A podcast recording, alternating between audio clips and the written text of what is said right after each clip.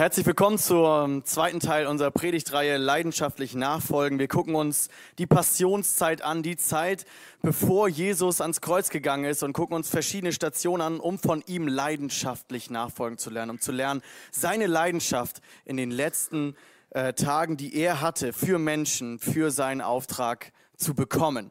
Und ich weiß nicht, wie es dir geht, wenn du dieses Wort dienen hörst. Hast du richtig Bock auf die Predigt?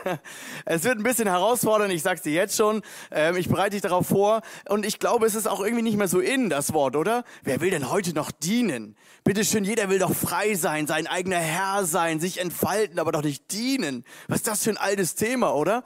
Umso überraschter war ich, dass ich vor zwei Wochen ähm, so eine Nachricht gelesen habe. Überall in der Presse war das. Da hat unser Nationaltrainer etwas ganz Interessantes gesagt. Es ging nämlich darum, dass ein berühmter Mittelfeldspieler von Real Madrid, der Toni Kroos, zurück in die Nationalmannschaft zurückkehren möchte. Und dann gibt's doch so jemanden an, das ist der, der Josua Kimmich. Und die ganze Fanwelt, die diskutierte darum, wo wird denn jetzt der Kimmich spielen, ja? Weil der ist doch eigentlich der zentrale Spieler. Und ähm, der Nagelsmann sprach ein Machtwort bei Spiegel und Folgendes formulierte er. Er sagte, über Kimmich. Er hätte auch rechts hinten gespielt, also es geht um Fußball, ja. Wenn Groß nicht zurückgekehrt wäre bei der Nationalmannschaft, und jetzt kommt's. Zwei sehr interessante Wörter, die man heute nicht mehr so häufig führt. Bei der Nationalmannschaft muss man sich unterordnen. Da ist man ein Diener für sein Land und Kimmich ist das. Punkt. Machtwort. Da dachte ich, wow, krass. Unterordnen, dienen, sowas heute noch zu hören? Ja, aber wenn wir gucken, bei der Nationalmannschaft trifft es ja auch wirklich zu. Ähm, ich weiß nicht, ob du schon mal Fußball bei der Pampers-Liga geguckt hast, also so bei den kleinen Klassen, äh, Jugenden, G-Jugend, F-Jugend. Wenn die Kinder Fußball spielen, die machen alle eins, sie machen brrrr, alle auf den Ball. Jeder will Tor schießen, jeder will auf den Ball. Das Problem ist, es ist nicht besonders effektiv für die Mannschaftsleistung, ja, weil am Ende bringt das nicht so viel, denn alle, das war's. Und jeder denkt daran, ich will den Ball, ich will das Ding, das Runde ins Eckige. Aber es bringt am Ende nicht so viel, weil du lernen musst, wir sind hier eine Mannschaft. Es ist ein Mannschaftssport. Hier muss jeder seine Rolle einnehmen. Hier muss man sich unterordnen und gegebenenfalls den anderen das Tor überlassen, das Tore schießen. Weil ich eben eine andere Position habe, arbeite ich den anderen zu. Und so funktioniert doch auch unsere Welt eigentlich, oder? So müsste doch auch eigentlich unsere Gesellschaft funktionieren. Aber ich glaube, wir haben damit ein Problem, uns heute unterzuordnen. Wir haben damit ein Problem, es ist außer Mode gekommen, zu dienen. Arbeitsmarktforscher klagen darüber, Arbeitgeber klagen darüber, dass die neue Generation keinen Bock hat zu arbeiten. Und dann werden die Umstände verbessert, die Werbung wird verbessert. Du, nur noch du hast uns gefehlt und hier ist dein Platz und hier kannst du Karriere machen. Und was ich so auf irgendwelchen äh, Schaubildern und Schaufenstern sehe. Und am Ende geht's doch darum, dass wir gelernt haben, auch meine Generation schon, es geht nur um deine Entfaltung. Finde das, was zu dir passt. Mach du Karriere. Aber es geht nicht um deine Erwartung an deinen eigenen Arbeitsdienst. Nein, nein, nein. Es geht darum, dass die, Erwart dass die, dass die Bedingungen für mich optimal sind. Ne? Ich will Homeoffice, vier Tage Woche, flexible Arbeitszeiten, schönen Lohn und wenn er nicht mehr passt, dann wird demonstriert und so. Kann man alles diskutieren. Aber wisst ihr, was der Punkt ist? Am Ende sagen Philosophen und Soziologen, dass es ein Problem gibt. Man hat nur noch Erwartungen an die Arbeitsbedingungen, aber keine Erwartung mehr an sich und an seine eigene Arbeitskraft. Und wir sehen dieses Problem auch bei dem sogenannten Fachkräftemangel, über den gerade sehr, sehr viel gesprochen wird in der Politik. Und da wird über neue Arbeitsmodelle gesprochen und alles interessant, wollen wir nicht diskutieren heute. Aber wenn wir uns genauer mal anschauen, wo der Fachkräftemangel, hier eine Statistik von 2022, größtenteils herrscht, dann fällt uns etwas auf. Es fällt uns auf, es ist in den in den Berufen, wo du an Menschen dienen musst. Du gehst ja nicht ins Krankenhaus, um zu sagen, ja, hier wollte ich Karriere machen. Also erst werde ich Krankenschwester und nachher übernehme ich das Krankenhaus. Und dann wird das, das habe ich vor. Ich gehe ins Krankenhaus, um Homeoffice zu machen, Karriere zu machen und flexible Arbeitszeiten zu haben.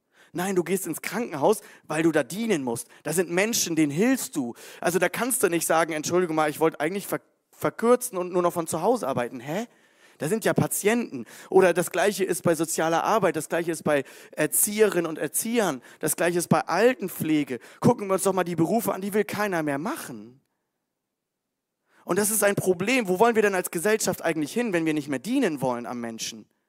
Wenn wir sagen, ich habe nur noch Bock auf Berufe, wo ich entspannt Gleitzeit habe, mich vor den PC setze, gut, ich habe ich hab gut reden, ne? ich habe auch so einen äh, flexiblen Job, aber das ist doch auch ein Problem. Also wir haben ein Problem mit dem Verständnis am Menschen zu dienen. Das hat keiner, da hat keiner mehr Lust zu. Und ich muss ehrlich sagen, ich dachte, jetzt wird eine unbequeme Predigt. Wir erleben die, das, den gleichen Trend, dass der auch vor unseren christlichen Haustüren nicht halt macht. Dass wir erleben, dass wir ein einen Mangel an Hilfsbereitschaft oder zumindest einen Rückgang an Hilfsbereitschaft auch in unserer Gemeinde erleben. Wenn Leute in eine WhatsApp-Gruppe schreiben, hat jemand Zeit beim, beim Umzug zu helfen? Oder wenn wir fragen, kann jemand mal ab und zu zweite Person in der Kinderstunde machen? Die Kinderstunde platzt aus allen Nähten, wir haben keine Kinderstundenmitarbeiter. Ich will sonntags lieber hierher kommen, um aufzutanken. Meine Woche ist so anstrengend. Entschuldigung, welche Woche ist denn nicht anstrengend? Also ich habe vier Kinder, meine Woche ist auch nicht ganz so unanstrengend. Also ich verstehe da so ein bisschen, ja, wir haben ein komplexes Leben, wir haben eine stressige Zeit. Wir, ich glaube aber, es liegt nicht so sehr am Dienen. Es liegt eher an der Schnelligkeit unserer Zeit, es liegt an den Medien, es liegt an verschiedenen komplexen Dingen, dass wir nicht mehr zur Ruhe kommen. Wir haben in den letzten Wochen sehr viel über Ruhe, Sabbat, Mental Health gesprochen. Aber wir dürfen nicht vergessen, wir sind auch gemacht, um zu dienen. Und das Interessante ist, und jetzt werden wir einen Ausflug ins Alte Testament machen, bevor wir uns die Passionszeit anschauen, dass im Alten Testament das Wort für arbeiten häufig tatsächlich dienen heißt. Und das besonders an einem sehr spannenden Vers, nämlich in den zehn Geboten. Da steht, sechs Tage, in 2. Mose 20, Vers 9, sollst du dienen. Also das Gartenhäuschen am Samstag ein bisschen da rumzuwerkeln und in meinem Hobbykeller oder meinem Hobbygarten ein bisschen rumzueiern, das ist nicht damit gemeint am Samstag.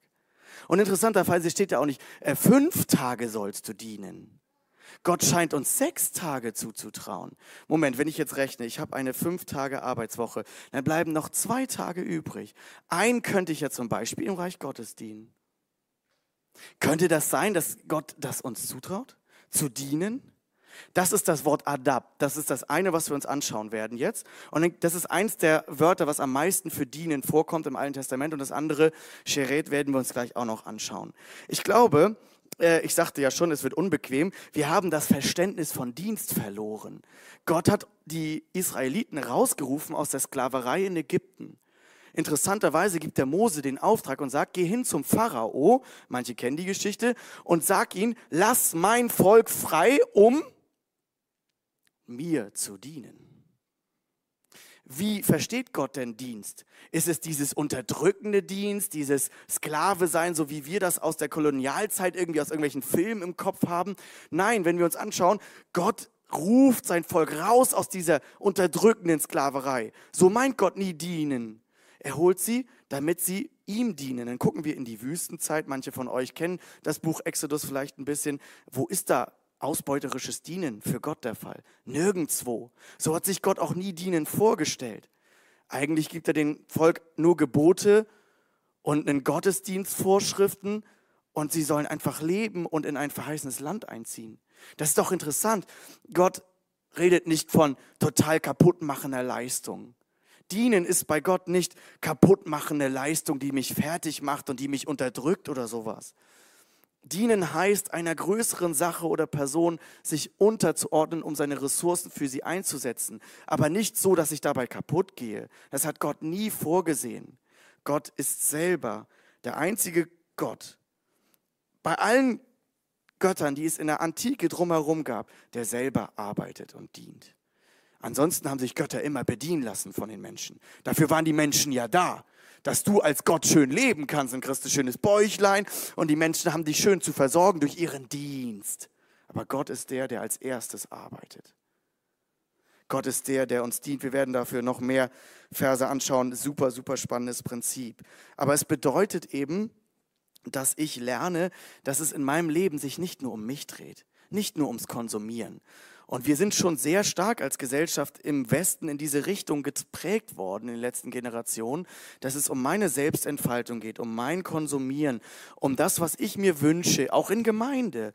Ich höre immer mehr Leute, die sagen, ich komme in Gemeinde erstmal, um dass es mir gut geht. Und das wünsche ich mir ja auch, dafür dienen wir ja. Aber wenn du Leib Christi bist, dann bist du berufen, wenn du Christ bist, in einen Dienst. Wir sind berufen zu dienen. Und ich glaube, dass uns das tatsächlich auch glücklich macht, wenn wir dienen. Interessanter Gedanke. Vielleicht für dich unbekannt. Aber wenn wir einer größeren Sache, so wie in der Nationalmannschaft, dienen, wenn wir Teil davon sind, dann feiern wir auch gemeinsam die Erfolge. Dann gehen wir gemeinsam durch Leid, dann gehen wir gemeinsam durch Tiefen. Dann bilden sich auch Freundschaften. Ich höre immer wieder Leute, die sagen, ja, wir waren hier so ein paar Monate und wir kamen hier nicht so rein, wir haben nicht so Freundschaften gefunden, wo ich mir denke, ja, Entschuldigung, nur weil du anderthalb Stunden bei mir mal sitzt zum Grillen, werden wir keine Freunde. Meine, meine engsten Freunde hier in der Gemeinde habe ich, weil ich mit denen durch Leidenszeiten gegangen bin, weil wir gemeinsam gedient gedient haben, weil wir gemeinsam äh, ge, gekämpft haben, um dieses Gemeindehaus gekämpft haben, um ähm, Reich Gottes. Das sind die Leute, die ich kenne, mit denen ich geweint habe, mit denen man die Schwächen kennt, wo man die stärken kann. Das sind die Leute, die Freunde sind. Das spielt sich doch nicht gegeneinander aus. Wir dienen gemeinsam und dadurch wachsen auch intensive Beziehungen. Und es geht nicht immer so, ja, wo fühle ich mich nur wohl, sondern was ist auch mein Platz? Und ein Problem haben wir noch mit dem Wort Dienst. Und jetzt gehen wir auf das zweite Wort im Alten Testament, bevor wir gleich auf Jesus Passionszeit schauen. Das ist das zweithäufig vorkommendste Wort oder eins der beiden, das sehr häufig vorkommt. Und das beschreibt einen ehrenvollen Dienst, das Vorrecht zu dienen. Es geht um eine Berufung in einen Dienst. Das ist das Wort Sheret. Und das steht überall da, wo Leute in einen priesterlichen Dienst zum Beispiel berufen wurden, so, oder wie in einen prophetischen Dienst oder in, als Prophetenschüler, zum Beispiel bei Mose und Josua. Also Josua hat nicht gesagt, oh Mann, nein, jetzt muss ich der Diener von Mose sein. Also ganz, also jetzt muss ich hier auf den Berg mit rauf. Oh nein. Und Elia, Elisa hat auch nicht gesagt, ich muss der, Brot, der, der Diener von Elisa sein. Kann das nicht jemand anders machen? Der reist ständig rum und prophezeit und so. Voll anstrengend. Nein, du hast das als Ehre gesehen, berufen zu werden in den Dienst für den lebendigen und wahren Gott dieses, dieser Begriff von Ehre ist in unserer Kultur im Westen total abhanden gekommen. Also wir verstehen Dienst nur als Arbeit. Ne? Also wenn ich heute einen Beamten fragen würde, sagen würde, ist das für dich eine Ehre, dass du unserer Regierung dienen kannst? Sagt er, oh Gott, Ehre. Also ich bin froh, wenn die Ampel nicht so viel Zeug verzapft da oben oder irgendwie sowas kommt dann als Antwort vielleicht. Ja? Aber weißt du, dass es immer eine Ehre gewesen ist, zu dienen, anderen zu dienen, gerade solchen großen Amtspersonen. Es war eine Ehre, wenn du in den Tempeldienst berufen wurdest. Du hast nicht gesagt, oh nein, jetzt bin ich als Levit geboren worden oder als Nachkomme von Aaron. Ich wollte doch eigentlich mich als Händler in einem anderen Stamm selbstständig machen. Oh nein, jetzt muss ich mein ganzes Leben im Tempel dienen. Gibt es nicht jemand anders, der das machen will? Nein, du hast so nicht gedacht. Verstehst du, das war deine Ehre, dass du dem Herrn dienen durftest in den Vorhöfen seines Tempels. Das war eine Ehre, dem lebendigen und wahren Gott zu dienen und ein Segen für die anderen zu sein. Und versteht ihr, das ist uns völlig abhanden gekommen. Du bist hier nicht irgendwie Mitarbeiter im Musikteam. Das ist eine Ehre. Du dienst priesterlich den anderen. Du führst Leute in die Gegenwart Gottes. Wenn du moderierst, bist du Leiter des Gottesdienstes. Wenn du Kinderstunde machst, bist du Lehrer der neuen Generation. Nicht, oh ja, haben wir noch irgendjemand, der hier mitarbeitet? Ja, du kommst dann nächstes Teamtreffen und dann geht es einfach so weiter. Das ist doch unser Verständnis von Mitarbeit. Was ist uns denn verloren gegangen? Das ehrenwerte Dienen ist uns verloren gegangen. Ja, ich höre Leute, die sagen, das ist jetzt mein Ehrenamt. Das kommt noch oben drauf. Ja, Entschuldigung mal, das ist jetzt nicht irgendein Dackel-Ehrenamt hier. Wir dienen dem lebendigen Gott im Reich Gottes. Das ist nicht Ehrenamt, das ist Dienst, das ist Ehre. Ich habe ähm, diesen Vers aus Kolosser 3 mitgebracht. Denn wir alle kennen das Problem, dass uns Arbeit irgendwann stumpf vorkommt. Das ist, das ist auch schon im Neuen Testament nichts Altes, äh, nichts Neues gewesen. Äh, Paulus sagt zu den Kolossern, das ist eine Gemeinde, bei allem, was ihr tut, arbeitet von Herzen, als würdet ihr dem Herrn dienen und nicht den Menschen. Ihr wisst ja, dass ihr vom Herrn mit dem himmlischen Erbe belohnt werdet. Ihr werdet, wenn du Christ bist, wenn du im Reich Gottes bist, dann dienst du der Majestät der Majestäten und du wirst dafür sogar noch einen Lohn bekommen. Ihr dient doch Christus dem Herrn. Das, was Paulus den Kolossern hier schreibt, das hat eingeschlagen, das kann ich euch sagen. Das war nicht irgendein Vers. Das hat eingeschlagen, weil die Leute eine andere Perspektive für ihre Arbeit bekommen haben. Das heißt, das, wie du im Herzen deine Arbeit tust, das wird Christus, er sieht das. Gott sieht dich und er wird es belohnen. Und es ist nicht irgendwie nur Arbeit. Es ist eine Ehre, dem lebendigen und wahren Gott zu dienen. Ich habe das zum ersten Mal wieder so ein bisschen Geschmäckle bekommen, als ich eine Serie geschaut habe. Vor so ein paar Jahren ist das schon her. Die ist, wollte ich erst gar nicht schauen. Downton Abbey. Ich weiß nicht, wer sie von euch kennt, ist dann irgendwie berühmt geworden. Geht um so eine Adelsfamilie im alten England. Ähm, die haben ein, so ein großes Anwesen und die haben auch Bedienstete. Und ich habe gedacht, oh, die Serie habe ich gar keinen Bock zu schauen. Ne? Bedienstete und sowas. Ne? Das ist doch klar, worauf es hinausläuft. Die werden sich emanzipieren und werden sich echauffieren und werden dann sagen, ich habe keine Lust mehr hier mitzuarbeiten, was ist das mit den alten Ständen und so, war mir irgendwie klar. Und dann hat diese Serie mich angefangen zu faszinieren.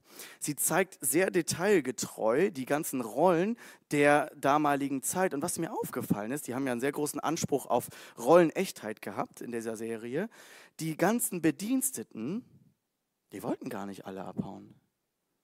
Die haben sich sogar größtenteils ziemlich wohl gefühlt in ihrem Dienst, weil der Lord, weil der Graf und die Gräfin sie total wertgeschätzt haben, weil sie sie in alles mit reingenommen haben, weil das wie Familie war. Das war großer Eukos. Da hast du noch für was gearbeitet, wo du sagst, ja, wir, wir dienen hier einem, einem, einem Anwesen, einer, einer Kultur, wir dienen irgendwelchen Festen. Da hast du noch Ziele gesehen, da warst du noch eingebunden, da hast du deine Rolle gefunden, da hast du noch richtig dich erschöpft gefühlt. Da warst du nicht irgend so ein Rädchen vorm PC, das sagt also, ob ich jetzt hier bin oder nicht, macht auch für meinen Arbeitgeber gar keinen Unterschied. Und zur äh, Jahresendfeier zu gehen, macht jetzt auch nicht viel Spaß oder so. Du hast noch gemerkt, ich diene für etwas. Ich hab, bin für eine größere Sache da. Und es war eine riesige Ehre für die meisten in der Serie. Und das hat mich überrascht. Und ich habe ein bisschen gecheckt, ohne dass ich jetzt auf diese Stände eingehen will, dass die jetzt gut werden oder sowas. Jesus hat da selber einiges zugesagt. Aber ich war überrascht, wie die ihren Dienst empfunden haben. Und ich habe so an uns gedacht. Haben wir dieses Gefühl, ähm, vielen Dank, haben wir dieses Gefühl, für eine größere Sache zu leben und zu dienen, verloren? Ist Arbeit für uns so abgestumpft, weil Arbeit seit der Industrialisierung und Digitalisierung so total abgekoppelt ist vom Leben, von größeren Zielen, von einer Eingebundenheit in eine Gemeinschaft, die für etwas kämpft, die, die für die Versorgung der Familie kämpft, für die Versorgung der Stadt, die für, die für das Dorf, für das Land, für irgendetwas arbeitet und wirklich dient und kämpft, haben wir vielleicht da eine komische Arbeitskultur bekommen. Wie dem auch sei, wenn du Christ bist, dann kannst du deine Berufung im Reich Gottes erkennen. Und das ist dann wirklich Ehre. Und dann ist das mehr als irgendwie nur Arbeit. Wisst ihr, als ich angefangen habe, richtig im Reich Gottes zu dienen, wollte ich das erst gar nicht machen. Ich wollte nämlich aus dieser Gemeinde abhauen. Wir waren so eine kleine Gemeinde, ich wollte woanders gerne studieren, ich war Jugendlicher, wir waren naja, es gab noch nicht diese Musik, es gab auch noch nicht diese lebendigen Predigten, es gab auch keine Kinderstunde, keine Jugend, keine Leute in meinem Alter, es gab gar nichts. Und wenn ich gesagt hätte, oh, das ist jetzt nicht so meine Gemeinde, habe ich ehrlich gesagt auch gesagt, dann wäre ich am liebsten gegangen. Nur Gott hat mich gerufen und hat angefangen mit so einer kleinen Mini-Jugendtruppe was zu starten und ich merkte, Gott ruft mich in seinen Dienst. Ich weiß noch, mein damaliger Chef im Zivildienst sagt, Markus, studier doch Theologie, ich sehe dich da im vollzeitlichen Dienst und so und ich bin zurück nach Kiel gekommen, weil ich wusste, ich habe hier einen Platz, ich soll hier dienen. Dann habe ich Naturwissenschaften studiert, wo ich heute merke, ich bin gar nicht so der Naturwissenschaftler. Ist ja egal. Jetzt bin ich da, wo ich sein soll in der Berufung und Gott hat die Früchte später geschenkt. Weißt du, nicht im Dienst. Dienst macht nicht immer Spaß. Wir haben dafür gekämpft, dass Gott Veränderung schenkt und wir sind auch gegen Mauern gerannt und wir haben auch schwierige Zeiten erlebt. Aber du erlebst erst später die Frucht deiner Arbeit. Wisst ihr, es ist genauso, wie ich das in den letzten Jahren empfunden habe. Wir haben ein neues Gemeindehaus gebaut und da gab es so voll diesen Flow und alle haben so mitgemacht und dann ebbt das so ein bisschen ab. Jeder ist so privat sehr belastet und viel mit Krankheit und so weiter zu tun. Und man merkt, man muss jetzt irgendwie stetig im Dienen drin bleiben. Versteht ihr? Aber die Früchte, die Früchte sind ja da. Gerade letztes Jahr wo es auch so ein bisschen gekriselt hat, sind übelste Früchte entstanden. Versteht ihr? Wir hatten die meisten Taufen. Wir hatten so viel Bekehrung wie noch nie. Und natürlich ist es anstrengend zu dienen. Aber sieh doch auf das, was Gott damit macht.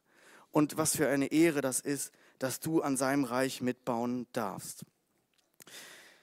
Und ich möchte jetzt ähm, ein den zweiten Aspekt ähm, nehmen. Wir gehen jetzt ins Neue Testament, wir gehen jetzt in das Leben von Jesus, wir gehen jetzt Richtung von Dienst zu Leidenschaft. Wie kann man die Leidenschaft behalten? Genau, das habe ich gerade gesagt. Wenn du deine Berufung entdeckst, wird dein Dienst zur ehrenvollen Aufgabe. Und jetzt gehen wir zu dem zweiten Teil dieser Predigt, zu Jesus. Und wisst ihr was, es fasziniert mich einfach, was für eine Passion Jesus für Dienen in seiner Passionszeit hat. Also es ist Wahnsinn. Da ist Jesus kurz vor seinem Tod. Da steht er kurz vor der schlimmsten Krise seines Lebens. Da müsste doch jeder an ihn denken. Und was machen die Jünger? Seine besten Freunde, die er schon ein paar Mal darauf hingewiesen hat. Ich werde sterben. Ich werde eine schlimme Zeit haben. Ich werde, also ich werde ans Kreuz gehen. Und was machen die Jünger? Bei dem letzten Essen, das sie zusammen essen, Jesus mit seinen besten Freunden, mit seinen Azubis, die doch wissen könnten, was jetzt auf sie zukommt, was auf Jesus zukommt, die haben nichts Besseres vor, als darüber zu diskutieren, wer von ihnen der Größte ist. Hä? Also Entschuldigung, mit solchen Haudingen hätte ich einen rübergeklatscht und gesagt, spinnt ihr oder was? Vor mir liegt die schlimmste Zeit. Habt ihr sie noch alle? Dass ihr jetzt diskutiert, wer der Größte in meinem Reich wird oder was? Habt ihr gar nichts verstanden? Also die haben wirklich noch gedacht, Jesus wird die Römer besiegen, die Besatzungsmacht, wird auf den Thron steigen, wird der neue Regent und haben sich überlegt, wer wird Außenminister und Wirtschaft, nee, Wirtschaftsminister ist gerade nicht so in, Finanzminister oder was auch immer. Ja, wer wird rechts und links sitzen auf den Ministerthronen? Und wisst ihr, wie Jesus reagiert? Jesus könnte ja sagen, so jetzt langsam reicht's mir. Habt ihr es nicht gepeilt? Ich habe euch das schon mal gesagt. Wer der Größte sein soll, soll euer Diener sein. Hatte er wirklich schon mal gesagt. Aber Jesus nimmt sich nochmal Zeit und er erklärt ihnen tatsächlich nochmal das Prinzip. Er sagt ihnen in Lukas 22, Vers 25, da sagte Jesus zu ihnen, die Könige führen sich als Herren über ihre Völker auf und die Mächtigen lassen sich Wohltäter nennen. Bei euch soll es nicht so sein. Im Gegenteil, der Größte unter euch soll sich auf eine Stufe stellen mit dem Geringsten und wer in führender Stellung ist, soll sein wie der, der dient. Und dann sagt Jesus, ich bin unter euch als der, der da dient. Und das war Jesus wirklich. Da kommt der König der Könige, der Sohn Gottes auf die Welt. Und was macht er? Wie tritt er auf? Er hätte ja auch ehrlich gesagt sagen können als Sohn Gottes, ich bin hier drei Jahre und ich habe eine schwierige Mission vor mir. Jetzt könnt ihr mir das aber auch mal so leicht wie möglich machen und mich ein bisschen bedienen. Ich habe alle Macht, mir ist alle Gemacht gegeben, auf Himmel, im Himmel und auf Erden. Aber Jesus wird zum Diener. Er lässt sich nicht bedienen. Schon auch mal ab und zu, ja, es gibt auch Bibelverse, wo steht, dass, äh, dass ihnen gedient wird, auch ihm als ganze Truppe. Aber vom Grundsatz her sagt Jesus, ich bin gekommen, nicht um bedient zu werden, sondern um zu dienen. Markus 10, Vers 45. Ich bin gekommen, nicht bedient zu werden, sondern zu dienen. Bist du gekommen, um bedient zu werden oder um zu dienen? Jesus hat sein Lösegeld gegeben. Und nun kommt es noch viel happiger. Jesus redet nicht nur mit Worten darüber, dass er ein Diener ist, er sagt, Dienst ist eine, nicht eine Frage der Leistung, sondern eine Frage der Haltung. Es geht nichts ums Vergleichen. Jeder hat von uns unterschiedliche Kraft bekommen, unterschiedliche Ressourcen und das ist völlig in Ordnung. Auch unterschiedliche Gaben. Aber es geht um die Haltung, nicht um die Leistung. Und jetzt macht Jesus ein großartiges Ding und ich liebe diese, diese, diese Geschichte. Ähm, Genau, ich überspringe das mal. Wir gehen jetzt auf die Story, die auch in dem gleichen Kontext passiert. Also da gehen wir jetzt in ein anderes Evangelium rüber zu Johannes. Und dort steht, dass Jesus nicht nur mit Worten erklärt, sondern er nimmt seine ganze Liebe für seine Jünger. In diesem Moment, wo die Jünger wieder sich um, nur um sich drehen, zeigt er ihnen, um wen Jesus sich dreht, nämlich um sie. Johannes 13 ist diese wunderbare und völlig verrückte Geschichte der Fußwaschung. Und hier passiert etwas, was irre war für diese Kultur.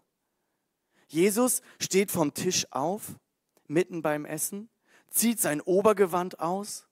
Er, kurz nochmal als Erinnerung, er ist Rabbi, er ist Meister, er ist Lehrer, er ist geistliche Autorität, er ist aber nicht nur das, er ist ja nicht nur Mensch, er ist Gott von Ewigkeit. Und er steht auf und bindet sich ein Leinentuch um und fängt an, sich hinzuknien, weil wie willst du sonst die Füße von anderen Leuten waschen? Versteht ihr? Da ist der König der Könige und kniet vor, der, vor seinen Jüngern, die sich gerade nur um sich gedreht haben. Und das war ein Dienst, den haben nur Sklaven gemacht, aber nicht mal jüdische Sklaven, nur ausländische Sklaven, weil diese Füße waren irre dreckig. Du bist in Sandalen auf den jüdischen Feldwegen rumgelaufen und du hattest richtig schwarze Füße. Und da sind zwölf Jünger.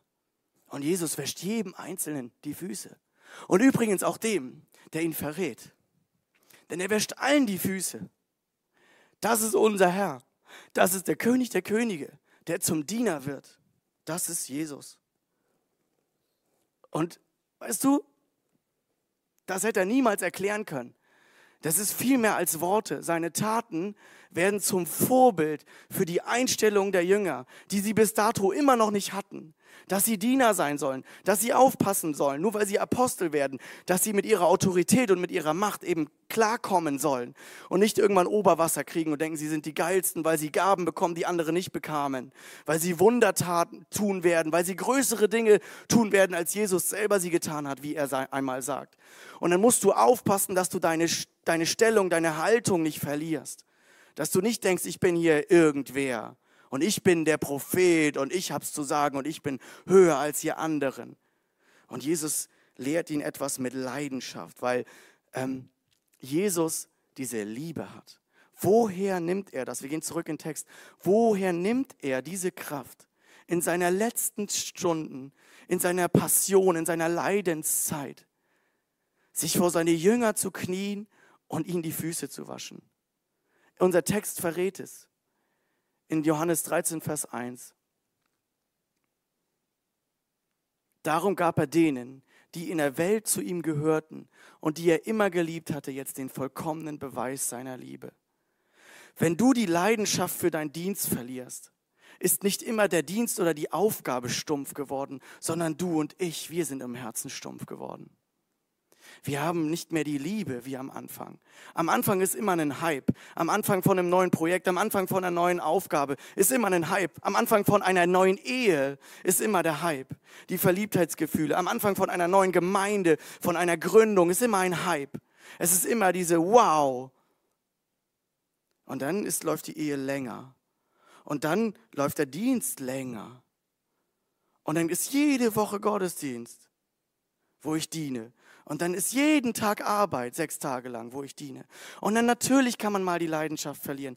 Aber Jesus hat sie nicht verloren, weil Jesus eine Liebe hatte. Eine Liebe, die über die Maßen hinaus sich einsetzt für egoistische Haudegen und ihn die Füße wäscht und ihn dient in den letzten Stunden seines Lebens.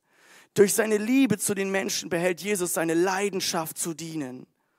Und ich merke das doch bei mir selber. Ich bin ein Typ, der startet gerne neue Projekte. Und letztens ist mir das aufgefallen bei unserem Winterspielraum, der jeden Donnerstag in der Wintersaison ist. Da geht mir die Leidenschaft flöten. Aber ich habe auch die Liebe verloren. Ich bete nicht für die Menschen, ich bete nicht für mein Herz, ich bete nicht für Liebe, ich rushe in die Aufgabe rein. Donnerstags Mittag schnell, die Kinder alle anziehen, ab zum Winterspielraum. Du hast die Liebe verloren, sagt Jesus mal zur, in der Offenbarung zu ähm, zu der ersten Gemeinde, wir, wir switchen da mal ganz kurz hin. Ähm, ich habe gegen dich oder ich muss dir einen Vorwurf machen, dass du deine anfängliche Liebe nicht mehr hast. Und in unserer Gesellschaft sagt man, naja, wenn ihr nicht mehr verliebt seid, dann müssen euch eure Wege halt trennen. Dann mach was Neues. Dann ist der Flow raus. Dann ist irgendwie, dann ist das nichts mehr für dich. Du musst dich verändern in deinem Job. Du kannst dich, klar, du kannst dich verändern im Job. Du hast heutzutage viele Freiheiten. Aber denk doch mal drüber nach, wenn das eigentlich mal dein Platz war oder wenn es um Gemeindeaufgaben geht, ist es nicht, dass sich unser Herz verändern muss? Dass sich meine Liebe wieder neu anfachen muss? Und übrigens auch in deiner Ehe, in deiner Beziehung folgen die Gefühle dein, deinen Taten, nicht andersrum. Das heißt, was dir die Gesellschaft, was Hollywood dir einredet, zu sagen, ach, ihr habt keine Gefühle mehr füreinander, dann müsst ihr euch trennen. Es ist Quatsch, es ist falsch, es stimmt nicht. Gott sagt, du hast die anfängliche Liebe nicht mehr. Das heißt, du kannst sie aber wieder gewinnen, sonst wird er ja nicht warnen davor. Wäre gemein. Sondern du sollst darin zurückkommen. Und das kannst du. Du kannst Romantik wiedergewinnen, Weißt du, wir romantisieren häufig die Vergangenheit. Damals, als die Gemeinde noch klein war, als ich noch mit der Arbeit angefangen habe, als wir noch die Flitterwochen hatten. Das war so schön, es war so easy, es fluppte so, es war so leicht. Leichtigkeit war unsere Beziehung. Und jetzt ist es so Arbeit geworden, jetzt ist es so anstrengend geworden, jetzt mache ich das schon lange mit der Ehe und mit der Arbeit und mit der Gemeindedienst. Aber wir romantisieren die Vergangenheit und sagen, boah, früher war alles besser, wir waren eine kleine Gemeinde, jeder hat mitgemacht. Nein, das war früher gar nicht so, es war genauso wie heute. Also ganz ehrlich, der Quotient war gleich. Aber es, wir romantisieren das von früher immer, statt die Romantik von früher rein zu, herzuholen und zu sagen, Jesus, schenk mir diese Liebe, die du hattest für die Jünger, für mich, die du jeden Tag hast, weil du mir jeden Tag die Füße wäscht, weil du mich reinmachst von Sünden. Das soll nicht normal für mich werden, das soll jeden Tag besonders für mich sein, weil du ans Kreuz für mich gegangen hast, gegangen bist. Gib mir diese Liebe für andere, denn von selbst habe ich natürlich auch mehr Bock, was zu Hause zu machen und ein bisschen zu kicken samstags, Fußball zu spielen. Habe ich mehr Bock, als mich auf Gemeinde vorzubereiten? Natürlich, aber ich habe doch Liebe für diesen Dienst und es ist eine Ehre für mich. Passion is not taught, it's caught. Das ist ein Satz, den habe ich vor langer Zeit schon mal gehört. Ich weiß nicht mehr von wem. Aber es bedeutet so viel wie Leidenschaft wird nicht gelehrt, sie wird ergriffen. Das geht jetzt auch an alle Teamleiter. Wenn ich meine eigene Leidenschaft nicht mehr habe, kann ich noch andere Leute fragen, willst du bei mir mitarbeiten? Die sehen doch, da ist keine Leidenschaft. Wir müssen Leidenschaft ergreifen, erstmal selber und dann auch um sie weiterzugeben zu können. Ich will euch eine kleine Veranschaulichung zeigen, um das mal deutlich zu machen, wie wir Leidenschaft bekommen für unseren Dienst.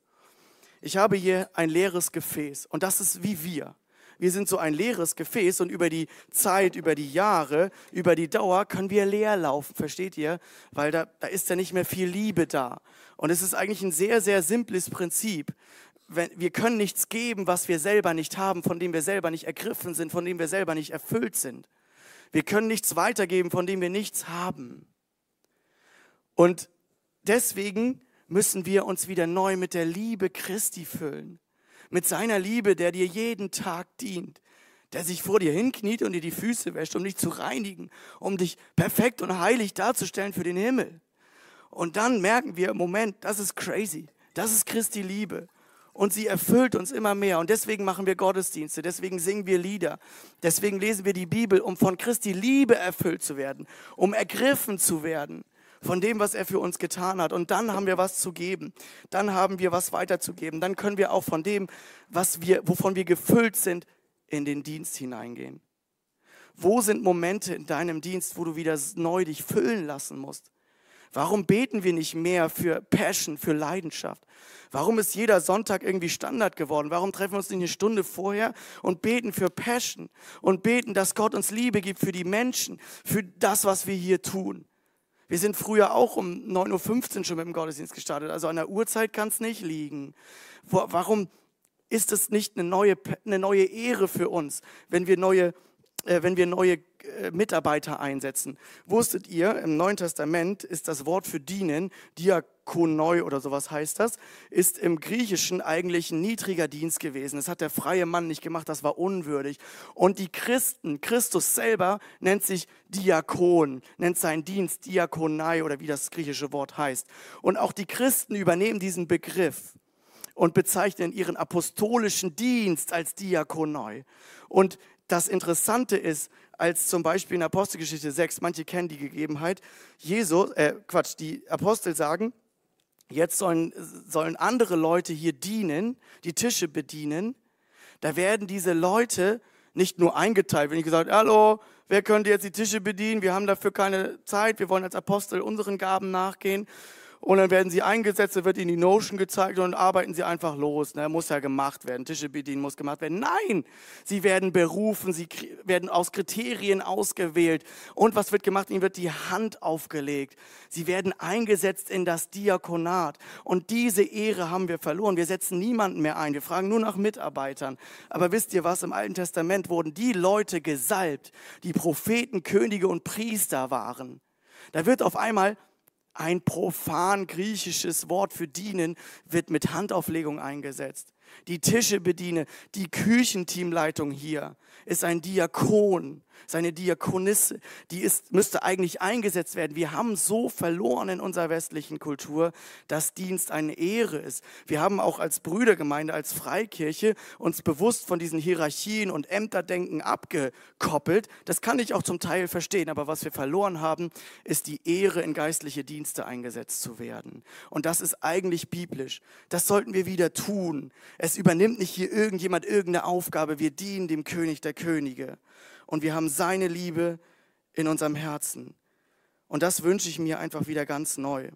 Und ich, ich muss euch ganz ehrlich sagen, das, was wir brauchen, ist das Evangelium, ist diese Tat von Jesus, der als König kommt und zum Diener wird. Und diese Liebe wünsche ich mir. In dir muss brennen, was du in anderen anzünden willst. Ich hoffe, ich konnte das heute ein bisschen leidenschaftlich rüberbringen, weil ich brenne für diesen Gedanken, dass es nichts Höheres gibt, als im Reich Gottes zu dienen. Wir hatten vorhin den Vers übersprungen, 1. Thessalonicher 1, Vers 9, glaube ich, ist es. Äh, ihr habt euch von den Götzen zum lebendigen, wahren Gott bekehrt, um danach im Kuschelclub der Christen geistlich zu wachsen. Nein, um zu dienen steht da. Das ist eine Ehre. Es gibt nichts Größeres, als seine Gaben zu entdecken und im Reich Gottes mitzuarbeiten. Reich Gottes heißt übrigens nicht nur hier Gemeinde.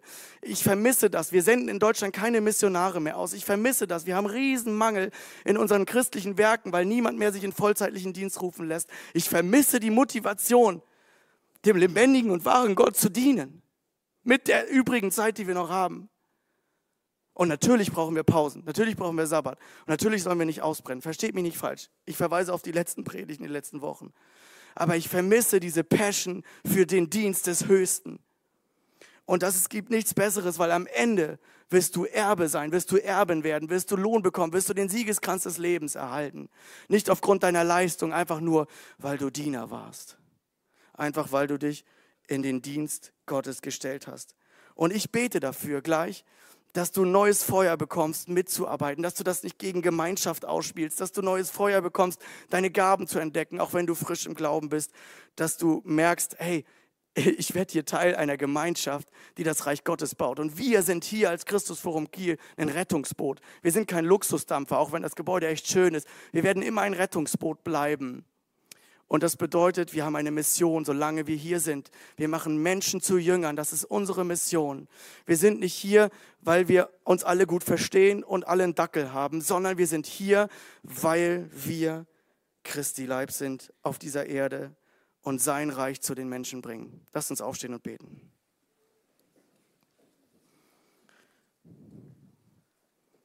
Herr Jesus, danke, dass du jeden Menschen siehst, der dient für dich. Du siehst jeden Kinderstundenmitarbeiter, denn er ist eigentlich ein Lehrer, eine Lehrerin. Du siehst jeden, der hier priesterlich dient, vorne. Du siehst jeden, der im Hintergrund die Tische bedient, denn es ist ein ehrenwerter Dienst. Danke, Herr, dass du uns überhaupt so wichtig nimmst, dass du uns diese Würde gibst, dir zu dienen, der du doch Gott aller Götter bist, der du höher stehst. Und du bist runtergekommen, um uns zu dienen, statt bedient zu werden. Was ist das für ein Vorbild? Ich möchte beten, dass wir diese Leidenschaft bekommen, diese Einstellung bekommen. Ich möchte beten für alle, die in ihrem Dienst ein Stück ausgebrannt sind, die nur noch funktionieren. Ich möchte für alle beten, die in der Arbeit nur noch vor sich hinarbeiten und die es als Last empfinden. Für alle Mütter, die jeden Tag ihrem Haus dienen, die ihren Kindern dienen, dass du ihnen neu zeigst, ich sehe dich, du bist gesehen und dass wir von dir diese Liebe empfinden und wissen, wir werden in Ewigkeit dafür belohnt werden, für jeden kleinen Dienst, den wir treu tun.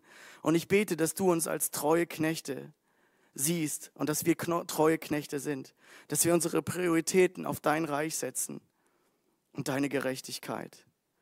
Herr Jesus, danke, dass du ein Gott bist, der uns sieht und der nicht möchte, dass wir uns kaputt leisten, sondern dass wir einfach sagen, Herr, hier bin ich, sende mich in den Punkt, in den Dienst, den du für mich vorgesehen hast. Gott, wir lieben dich, wir ehren dich und wir sagen dir im Namen von dem Herrn Jesus Christus, danke, dass du für uns alles gegeben hast. Amen.